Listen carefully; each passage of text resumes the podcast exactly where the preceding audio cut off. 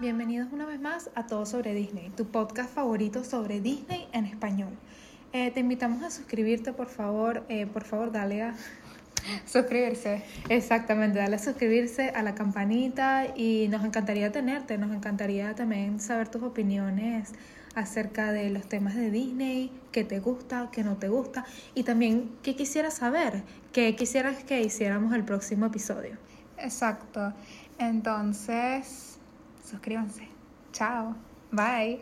Bueno, tenemos una serie de episodios para ti que te van a encantar, para ti que eres fanático de las princesas clásicas de Disney. Cuando estamos hablando de las princesas clásicas nos referimos a la Cenicienta, Blancanieves, Ariel, Aurora. Este es como que este es un clásico, clásico que nos fascina. Esta princesa obviamente es característica por su sentido de rebeldía. Ella es como totalmente lo opuesto a lo que estás tratando de hacer Disney ahora con las princesas. Mm. No sé si te has dado cuenta, como que ella quiere romper ese esquema del feminismo de que tienes que ir tú a hacer tus cosas, tienes que, o sea, como que no hay, no hay personaje este, romántico masculino, la mujer enamorada ya no existe. No sé si ya saben claro, quién tú Lo, tú lo dices como, por ejemplo, en el caso de Elsa y Anna, que tú ves a, que tú ves a eh, tal vez Elsa muy preocupada por su destino y su trayecto y su qué es lo que va a hacer ella con su vida. O sea, como que, o también por lo menos como Moana, que ella está preocupada como que de su vida política, como que yo soy un líder aquí en la aldea y yo no me puedo estar aquí como que enamorando o siendo como que este tipo de mujer y, y tener esta, esta heroína romántica que es tan característica de finales de los 80, comienzos de los 90. Sí. Me parece que, y que Disney vuelva a hacer esa historia ahorita, es como que bueno, hay muchas expectativas y muchas cosas que sabemos que van a cambiar y esperemos que también, ¿sabes? Algunas cosas permanezcan como el clásico. Ok, Luisa, después de toda esta introducción política que acabas de darnos, ¿de qué se trata? Bueno, eh, si no han adivinado hasta ahora, se trata de Ariel, la sirenita. Uh, la rebelde. Totalmente. Estamos por esperar y haremos otro capítulo, esa será la segunda parte de este episodio, cuando veamos la película y te comentemos qué nos pareció.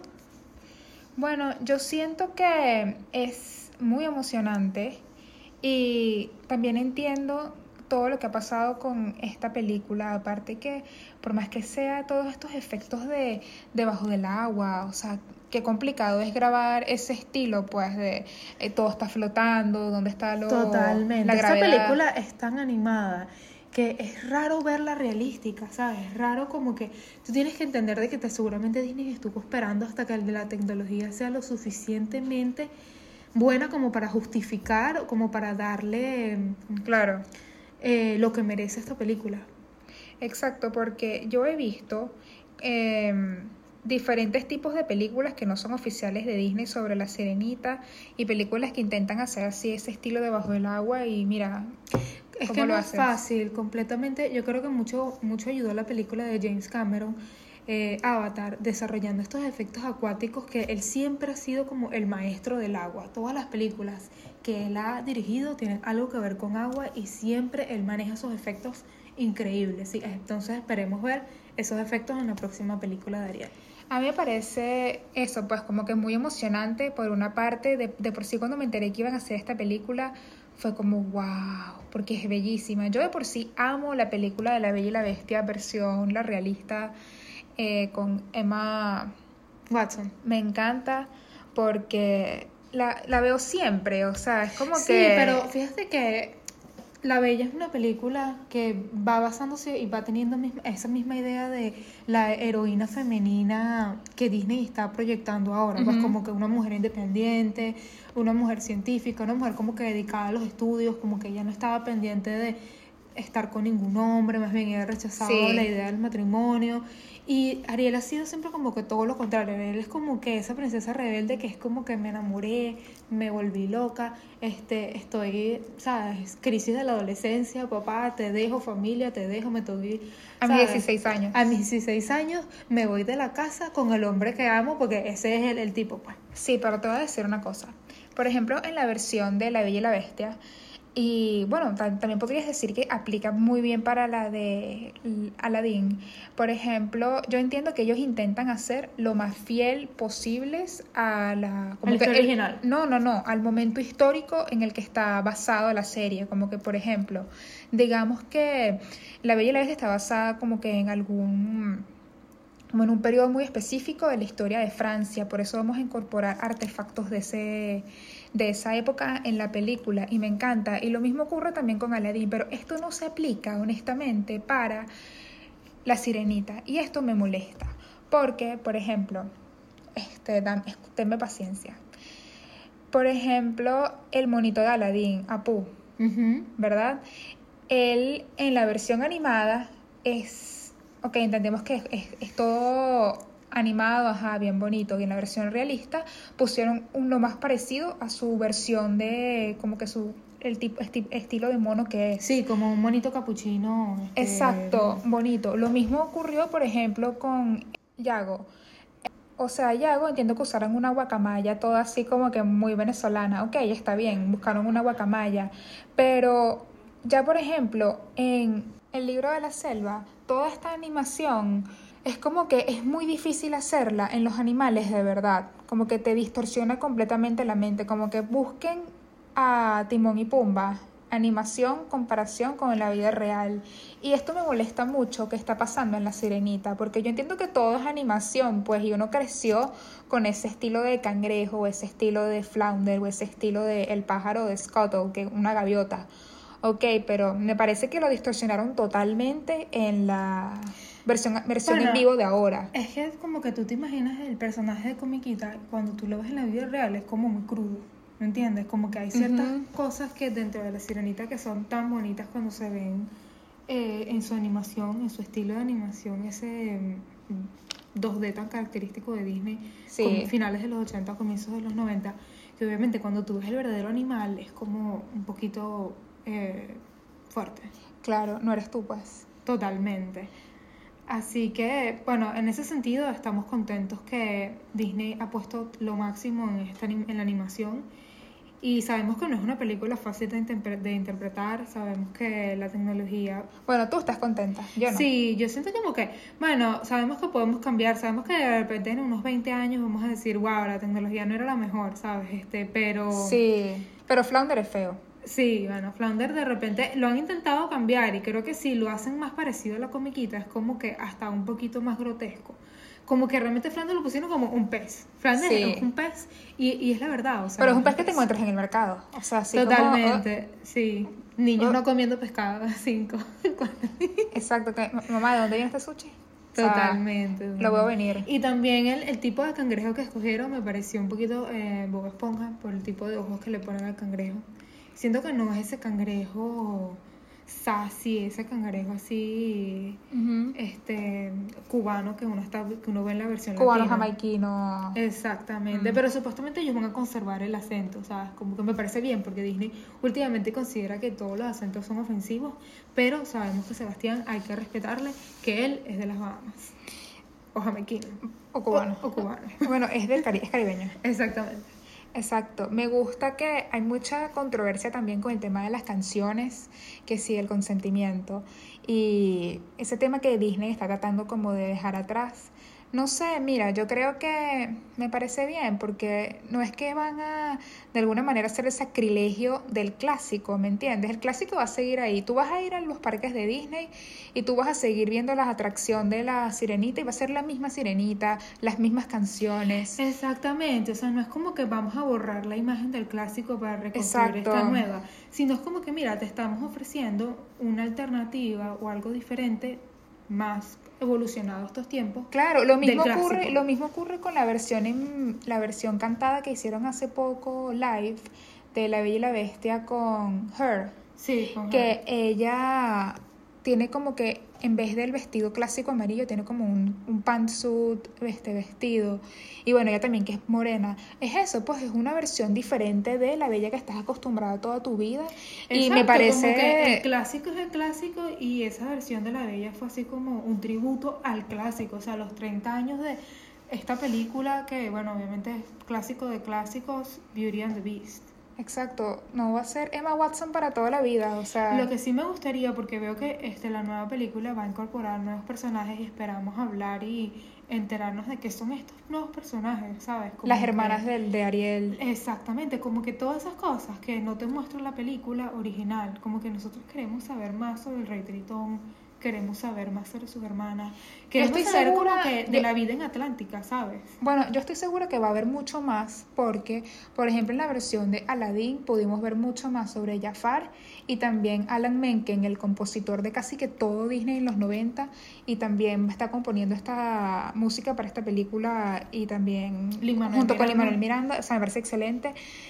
Em, y obviamente se ve que van a usar estos nuevos estilos de música tipo rap, tipo más, más libres. Bueno, lo que te quería decir es que, ¿sabes que esta Jasmine tiene una canción que es la de Speechless? Y en la versión de Aladdin animada, ella no tiene una canción. Es casi que una de las únicas princesas que no tiene canción así de autóctona de ella, pues. Totalmente, no me había Y me imagino que ahora en La Sirenita, o sea, no solamente van a haber más canciones. las dos son tan, tan emblemáticas, o sea, este, primero porque ella es la hija del sultán y ella escoge como que un hombre totalmente diferente al que estamos este, acostumbrados a ver en Disney. O sea, ella escoge como que un plebeyo, no un príncipe, y eso la hace, la hace ella como que tan tan diferente a las demás. Sí, pero más allá de eso, y esa más película... que la película se trata de Aladdin y no de ella. Eso sí, también. Sí, pero esta película terminó en que yo soy una mujer libre y puedo tomar mis decisiones y vamos a cambiar la ley de Ágrava para que yo sea la, la sultana, bueno, eso también. Exacto, y excelente, ajá, pero en esta película de la sirenita, ok, no hay tanta presión de que ella no es la primogénita, no tiene por qué ser la heredera del mar. Totalmente. Bueno, tal vez en la nueva película veamos y hablemos de eso. A mí, mira, cambiando el tema, personalmente me fascina esta sirenita. Estoy totalmente enamorada y ya me quiero disfrazar de ella. Y yo soy, o sea, si tú estabas aquí escuchando nuestro podcast y tú pensabas que yo te iba a decir que otra cosa, no, totalmente no. Yo estoy completamente enamorada de ella. Siento que pudiese haber sido cualquier otra actriz, también me hubiera encantado, porque el papel de Ariel, o sea, es un papel precioso. Sí, es un papel que tú tienes que tener como que esa alma, ese instinto rebelde, esa bellísima voz, porque también Ariel es un personaje que se caracteriza por su voz. Fíjate que su voz es como que lo que le da vida a Ariel. Muy aguda, muy aguda, muy angelical. Sin la voz cuando se le quita la bruja, Ariel no es nadie. Y eso me refiero, como que Ariel no es el personaje que tú estás acostumbrado a ver, que es como que esta pelirroja de ojos azules. Es como que no, ella es su voz, su personalidad. Y creo que es lo que están tratando de decir, como que, está bien, mira, el príncipe la vio y dijo, ah, bueno, mija, tú eres muy bonita y todo lo que tú quieras, pero, ¿sabes? A mí me enamora es una mujer, ¿sabes? Con voz, una mujer que sabe lo que quiere. Sí, y en ese aspecto, no sé, el príncipe Eric, el actor, o sea, o el papel como tal, no sé, no me da Creo que deja mucho que desear, deja mucho que desear porque, o, o, sea, no me parece encantado que hubiera sido Harry Styles. Claro, o hasta Jason Momoa, no sé. Total, total. Bueno, pero es que no lo hemos visto actuar. Tal vez lo veamos y O sea, me gustaría decir que un hombre por el que valga tal vez más la pena dejar... A tu papá, a tu familia, a tu A tus hermanas, exacto. Y, no sé, dejar de...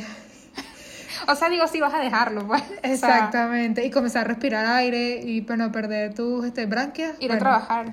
Totalmente. Un hombre que te digas, oye, mira, tengo que aprender a respirar, caminar, todas estas cosas, porque eso es lo que lo hace. No, pero realísticamente estoy segura que esta película va a ser muy feminista y va a ser más bien un total 180 de la primera, de la ¿Sabes qué? animada. Siempre he creído que a las madres y a los padres de la generación de los 90 nunca les gustó Ariel, porque Ariel daba ese mensaje de revélate contra tu mamá y tu papá, vete por el tipo que tú amas y tienes 16 años. Entonces yo creo que eso nunca, nunca los padres apoyaron mucho y nunca fue como que la favorita de este, los papás.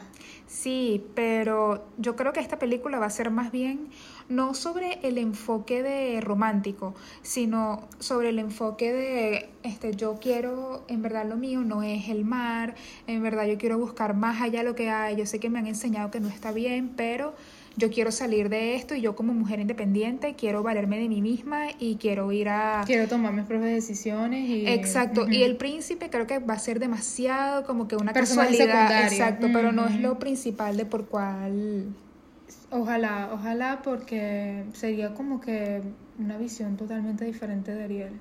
Mm, y ya quiero ver como que porque toda esta versión de Lin Manuel Miranda de cómo va a acompañar eso y por supuesto las canciones cómo van a cambiar las canciones. Una belleza esperamos escuchar todas sus canciones y tenerlas en nuestro este, repertorio de música llevarlas a la Ignacia llevarlas a todas partes. Exacto o sea yo canto a todo pulmón todas las canciones de Encanto o las de Hamilton cuando estoy en el carro Exactamente. viajando. Es como que... Sí, eso, eso, es muy prometedor. Realmente estamos esperando una nueva versión. Un personaje obviamente cambiado, actualizado, mejorado. Pero en cuanto al vestuario, me parece que en cuanto al Rey Tritón, no me gustó para nada eso que le pusieran como que una... La armadura. La armadura. Bueno, pero también yo creo que hay que ponerle la armadura porque es una película de Disney y de repente la gente se siente un poquito ofendida con lo de los pezones masculinos y todo esto. Claro, claro, entiendo, pero no. Pero el Rey Tritón original, el señor estaba sin camisa y era un señor que estaba divino, como Javier Brander, que sabe que está divino. Es un DILF.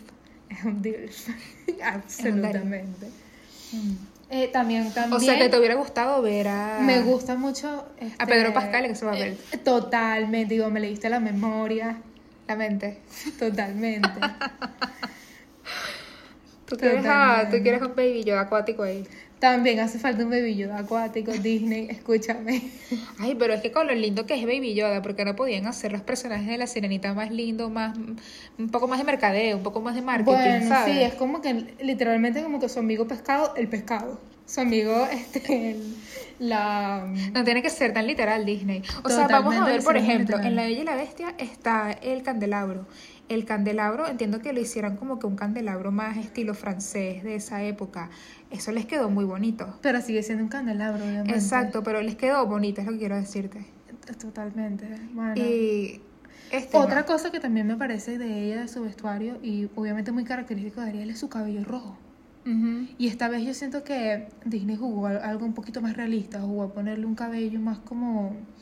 Una tonalidad más natural. Sí, o sea, una tonalidad como ese de marrón, cobre, rojizo, este rubio, sucio, más o menos como... Ay, me encanta. Me parece que le queda muy bonito y me parece que ese va a ser un color de cabello que va a estar muy este, en la temporada.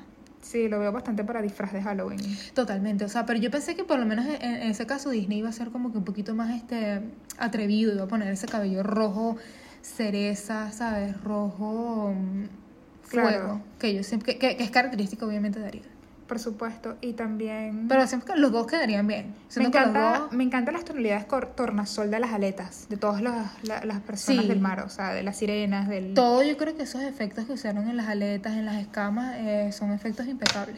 Preciosos. No, bueno, yo también soy, me uno un poco al pueblo, con que no soy muy fan del top, pero entiendo que es como una especie de top de niña, pues, o sea, se ve como... Sí, como que tratan de cubrir. No se ve como una cosa provocativa, sino que se ve... Hasta yo creo que el disfraz de, fíjate, de la versión animada era bastante provocativo. Y fíjate que hasta el, disfraz que vendían en Disney era así como muy... Una camisita. Sí, era así como que, bueno, no vamos a ponerle eso al niño, ¿sabes? Como que era una camisita que se le veían unas, este, eh, conchitas y ya. Y muy sutil. Como que no, no, ese era, era, como que el disfraz menos usado porque era como que el menos aprobado por los padres. Sí, bueno, nosotros nunca nos dejaron, pues. Total, yo siento que por lo menos tú querías ese disfraz y, y tu mamá nunca te dejó. nunca. Y bueno, y cuando es niño tiene esa inocencia también de que no importa de qué te disfraces. bueno, Cecilia está viviendo su mejor época Disney porque ahora Campanita es eh, afrodescendiente. Exacto. Y eh, obviamente también es sirenita. Exacto, entonces este año tengo demasiadas opciones para disfrazarme más bien, no es como en el pasado. Eh. Puedo ser Ahsoka, también la de Star Wars. Me parece muy lindo porque antes era como que las opciones para... No sé, tú sabes que limitadas. yo vi un reel en Instagram en estos días de una muchacha que se parece mucho a la versión animada de Ariel y la gente le escribe como que, ay, esta es la Ariel que todos esperábamos. Y alguien le respondió como que ay no, yo no voy a ver la película y tal, me parece malísima. Y yo escribí de mi cuenta como que la película va a ser 10.000 veces mejor que la original, esta que va a salir ahora. Y alguien me respondió como que, jajaja, no creo. Y yo le respondí como que mi niña interna está demasiado feliz de que esta película va a ser representada por esta actriz y decidieron irse con esta dirección y que vivan las niñas morenas, pues. Y alguien me respondió como que, ay, sí, porque los niños carro no pueden disfrazarse de carro, ja, ja, ja, ja, ja. Y me quedé como que, ¿sabes qué tiene que ver? Sí, bueno, es como que el tema de los niños y los disfraces, la gente deja como que el niño tenga la mente abierta y se disfrace del personaje que tú quieras, pero también tienes que entender que cuando tú ves el personaje que físicamente se parece a ti y tú te identificas con él, es totalmente diferente. Sí, o sea, yo como, yo he visto muchas niñas disfrazadas de Mirabel o de Isabel en Disney, o bueno, niños disfrazados hasta del Rayito McQueen. Y es muy cuchi, pues, y es todo tipo de niños, me parece increíble. Pero yo personalmente sí creo que es importante sentirse identificado sentir que en esto. Exacto, sentir que por lo menos Disney escoge personajes que se parecen a mí. O sea, como que Disney decide hacer una película con un protagonista que se parece a mí. Y también como que discúlpame, si tú eres una niña pelirroja o toda la vida que hiciste ver a esta niña pelirroja, tú puedes seguirlo siendo. O sea, Ariel sigue ahí la del 89 y va a seguir ahí por siempre, pues creo que es la el icono y tú vas a ir al parque y la Ariel que tú vas a conocer va a ser esa Ariel. Pues. Exactamente, Cecilia y yo, yo me puedo disfrazar de la Ariel de 1980 y ella se puede disfrazar de la Ariel actual. Exacto. Y las dos somos Ariel por igual, las dos estamos bien aceptadas como Ariel y, y así debe ser. Exacto, eh, vivimos en un mundo en el que, ¿por qué no? Pues totalmente. Si tú eres niña, niño o niñe, pues puedes disfrazarte de, de todo lo que tú, quieras. Es como la magia de Disney acepta todo y eso me parece muy bonito.